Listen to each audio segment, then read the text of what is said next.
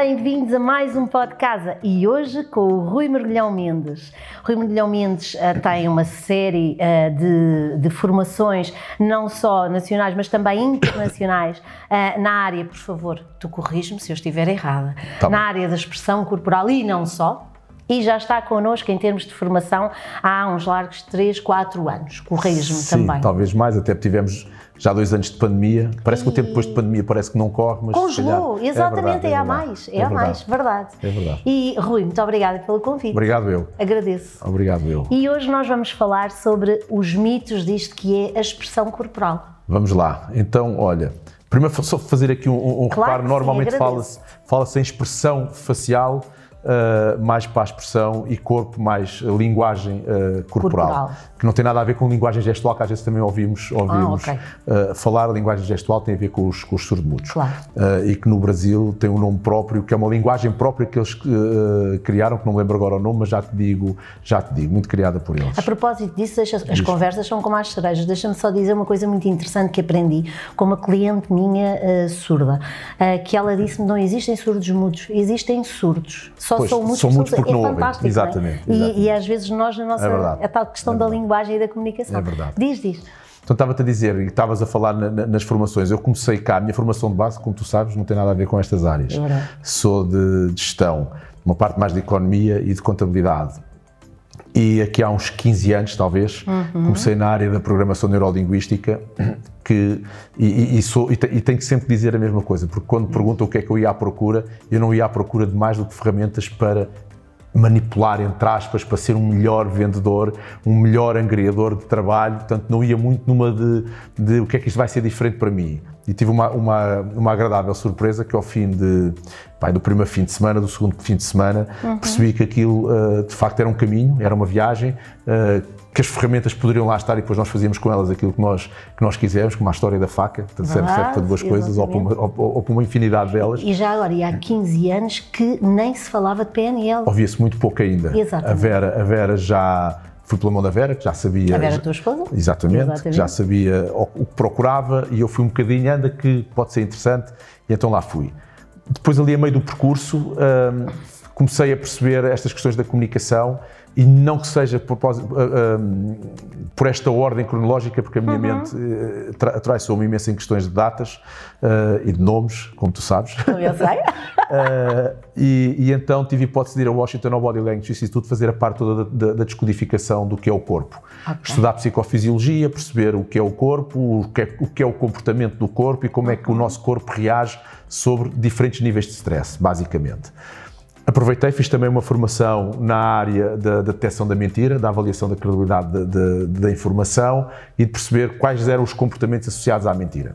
Uhum. E diferenciar aqui que comportamentos sobre níveis de stress é uma coisa, comportamentos sobre mentira é outra, até porque há pessoas que com muito stress dizem coisas completamente verdadeiras e há outros que sem stress nenhum dizem coisas completamente falsas. Portanto, é aqui o stress pode estar associado ou não e depois tem a ver com os perfis, tem a ver com outras coisas que podemos falar de seguida.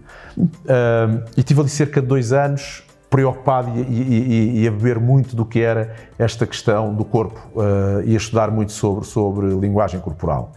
Depois uh, fui complementar e fui para, para Manchester, Sim. para o Instituto Paul Ekman, fazer toda a parte da, da descodificação da face, perceber o que é que a nossa face transmite. O Ekman, talvez o grande estudioso do século passado uh, e ainda deste século, também acerca da expressão facial da emoção. Uhum. Uh, Trouxe-nos o caráter da universalidade da expressão, que hoje se discute, quer da expressão enquanto forma que nós a exprimimos, a expressamos, Sim. quer da, da, própria avaliação da expressão, uhum. que é uma, uma, uma, uma distinção distinção que tem que ser feita, porque quando as pessoas falam em universalidade da expressão, uma coisa é a universalidade da forma como ela está no nosso Atlas da face, e é igual para todos. Outra coisa tem a ver com o nós sermos capazes de identificar de forma universal a expressão nos outros.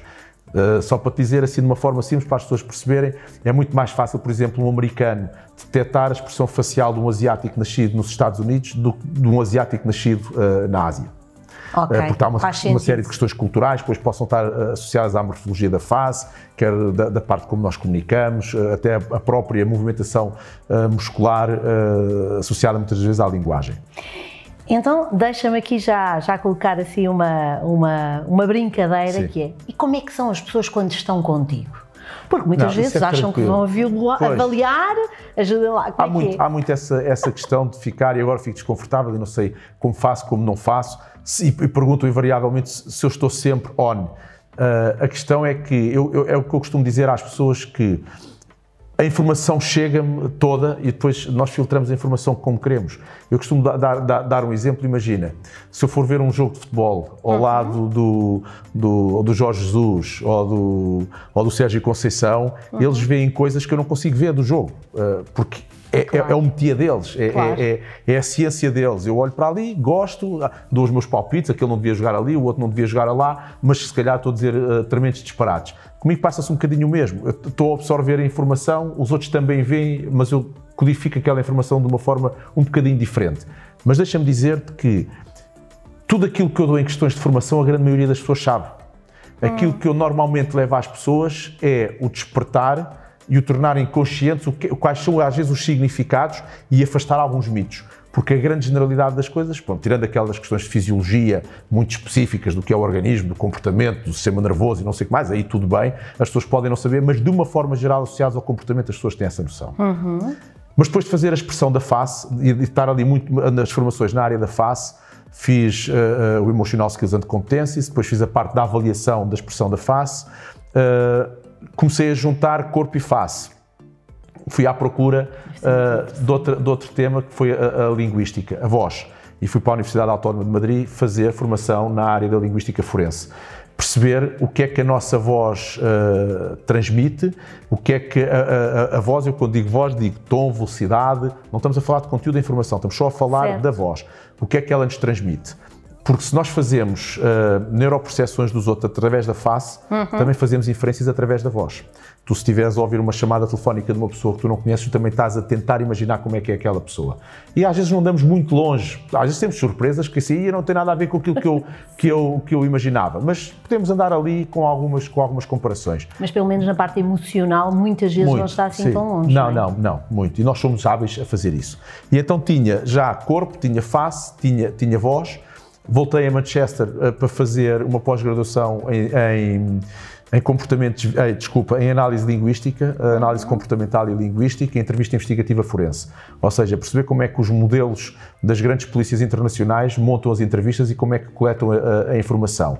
E aí, coletar a informação quando tu já consegues perceber o que é corpo, o que é face, Que é o que é voz, o que é a forma de relacionar que a programação neurolinguística me deu. Entretanto, fiz um master eh, também em PNL.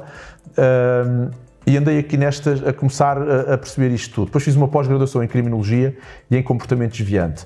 Ahm, profiling, Investigação e Comportamento Desviante, acho que era assim o nome. Ahm, que tem a Uhum. Ver com os uma perfis. pergunta. Ah, Diz, diz, diz. Tem a ver diz com os perfis e ia parar, ia parar precisamente àquilo que tu agora me estavas a, a- a perguntar de que as faces e, e- e o que é expectável e o que não é expectável de nós conseguirmos identificar e perceber nos outros. Anda-se muito ah, ah, ainda num, num, num registro de que nós temos respostas, não vou dizer corporais nem faciais todas iguais, mas emocionais todas iguais. E isso não é verdade. Ah, e os perfis, a identificação do, do- do perfil ajuda-nos imenso a entender isso. Eu estou a fazer cá uma- um mestrado, como tu sabes, e acho que tu também, também, o, Sim, também também o fiz. começaste e um Eu dia. fiz, não fiz. Comecei e não terminei, Mas, mas há, é há de está. terminá-lo em ciências, Ai, a- certeza. em ciências a emoções, que nos ajuda imenso também, ao fim e ao cabo, a perceber de um ponto de vista mais científico algumas destas, destas coisas. Porque quando nós olhamos para uma pessoa e tentamos perceber ou ficar na expectativa de que quando eu disser isto vai acontecer isto ou vai acontecer aquilo, isso é uma falácia. Porque quando nós avaliamos ah, uma pessoa, nós temos também que perceber que do lado lá há um erro grande que é, o, o, para mim, o erro mais crasso, que é avaliar o outro na expectativa daquilo que nós somos. Ah, quando eu for dizer isto, a Andrea vai reagir assim. Não, a Andrea não reage com. Isso era o Rui se estivesse no lugar da Andrea. A Andrea há de reagir da forma que ela tiver que reagir. Vou-te dar um exemplo assim de uma forma ah, que todos conhecem. Se nós fa- falarmos, por exemplo, do Pedro Dias, e é um caso que, que, eu trabalhei na altura. Ahm, e quando tu vês o Pedro Dias fazer uma entrevista, a primeira entrevista quando se entregou, depois de ter andado eh, a monte eh, uma semana, tu ficas à espera que haja uma série de comportamentos emocionais quando são feitas uma série de perguntas e esses comportamentos não existiram. Sim. E as pessoas, no dia a seguir, aquilo foi numa televisão qualquer, já não me recordo, hum. num dia a seguir as pessoas diziam: Epá, Rui, agora estive a ver a entrevista toda dele, mas tu tens a certeza, o homem parece-me tão calmo, ele tem ali alturas, tem ali a boca, quase com um sinal de pena, aqueles olhos, aquilo tudo transmite uma, uma, uma calma e uma tranquilidade. Claro, porque o processo emocional dele face aos acontecimentos não é igual ao nosso.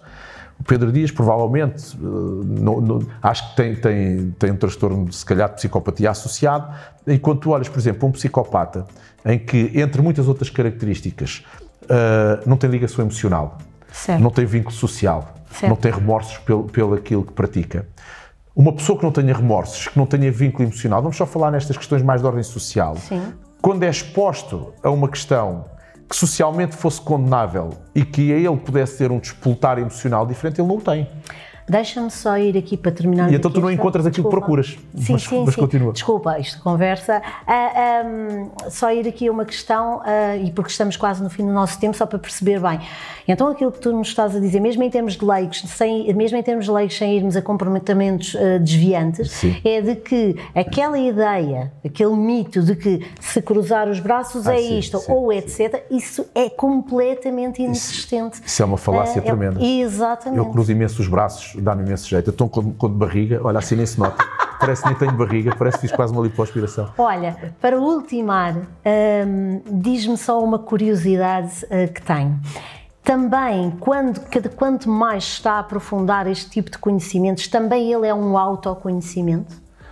Também, aliás, eu digo, é, é, é um bom tema. Eu digo sempre na, nas, nas, formações, em dois de manhã acabei um individual training e estava a dizer uh, uh, à pessoa, o melhor barómetro o melhor sítio para nós treinarmos é connosco mesmo.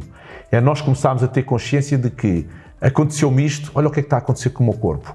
Aconteceu-me aquilo, olha o que é que está a acontecer com a minha face. Olha o que é que está a acontecer com o meu organismo. Há uma série de coisas que são falácias e que uhum. nós temos que adaptar, que não são comuns. Bom, há traços que são comuns uh, uh, ao, ao, ser humano, humanidade, à humanidade, que são comuns a todos. Uh, mas temos sempre que perceber contextualmente em questões de, de, raça, em questões de comportamento, em questões de cultura, como é que as coisas se comportam. Há uma coisa que nós não fugimos, são das questões fisiológicas. Uhum. E aquilo que está sob os comandos do nosso sistema nervoso autónomo, aí tu não vais controlar. Tu não vais controlar deixar de transpirar quando tens medo ou quando estás assustada e tens as mãos mais transpiradas. Tu não vais deixar do, do teu sangue fluir mais, mais rápido quando estás com medo. medo não vais deixar de sobrevivência, não é? Não vais deixar que o, o, grande, o sangue vá para os grandes músculos esqueletais e que volta ou não volta. Às vezes diz assim, porque é que a pessoa está a tremer? Porque preparou o organismo para uma reação de luta ou de fuga e ela não aconteceu e então tem que dissipar aquela energia, tu não controlas isso, não controlas o dilatar das pupilas, não controlas a boca seca mediante níveis de stress, isso nós não controlamos. Isso são aquelas coisas que nós podemos tomá-las quase como certas. Como certas da resposta ao estado da pessoa, nunca como certas daquilo que nós achamos que a pessoa está a pensar, porque nós nunca conseguimos perceber o que é que a pessoa está a pensar. Eu posso ter a garantia de dizer assim: eu sei que a Andrea neste momento está a sentir ansiedade, medo, pressão cognitiva, descontrole emocional. Se é por isto que eu estou Contigo, a falar, se é, se é por isto que eu estou a falar, eu já não sei. Ou se foi qualquer palavra que eu pus aqui no meio e que lhe fez um trigger emocional relacionado a outro tema qualquer que a fez ter aquele estado. Sim. Isso pode ser um tema para eu depois dizer assim: aconteceu, então deixa-me lá investigar e tentar perceber se isto se vai replicar quando eu voltar a falar. Porque pode só ser um estímulo a uma coisa qualquer externa à nossa conversa e que me leve a, a perceber de uma forma uh, enviesada aquilo que possa ser uma percepção. Okay. Tem que ser testada para nós não cometermos a cometer erros. E hum. catálogos, e a catalogar as coisas porque elas não existem assim. Oh Rui, tão bom estar contigo. O Igualmente. próximo, okay. vamos já combinar? Está bem, vamos lá. Ok. Vamos lá. Então, muito obrigada por Obrigado estar neste podcast. Obrigado. Eu, obrigada a vocês por terem estado e até já. Obrigado. Este é o podcast.